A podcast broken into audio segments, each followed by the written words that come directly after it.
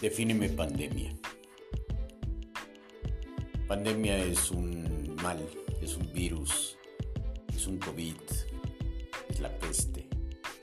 Cualquier infección que se propague más allá de un solo sitio, que se multiplique, que no tenga fin, que no tenga límite, que llegue a todo el planeta.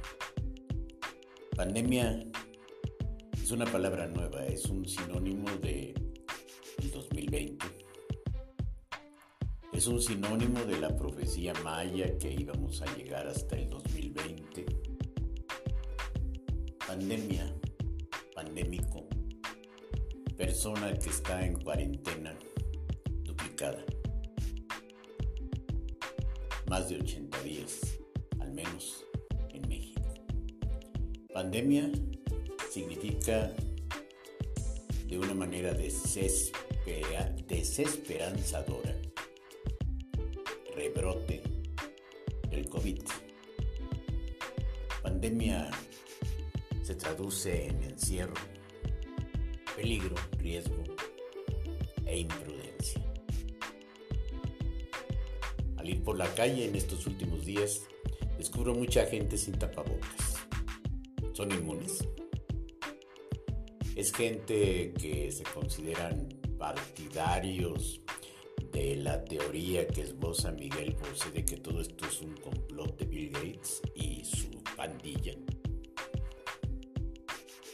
Pandemia, sinónimo de extrañeza, sinónimo de jamás pensé o nunca me imaginé que íbamos a pasar por esto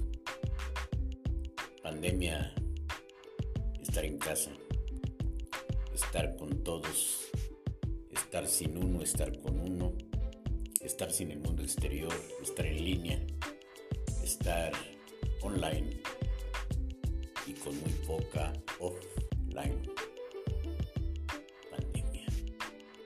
Un interrogante hacia el futuro. Un túnel que se mira oscuro y sin salida.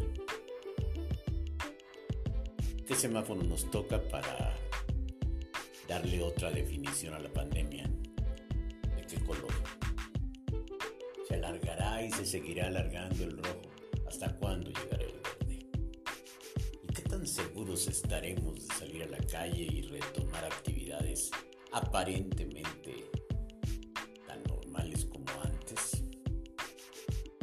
Pero la nueva normalidad sigue siendo pandémica tanto, no hubiese una garantía absoluta y una tranquilidad plena de que el virus se ha exterminado y que tenemos la vacuna que nos saca del peligro.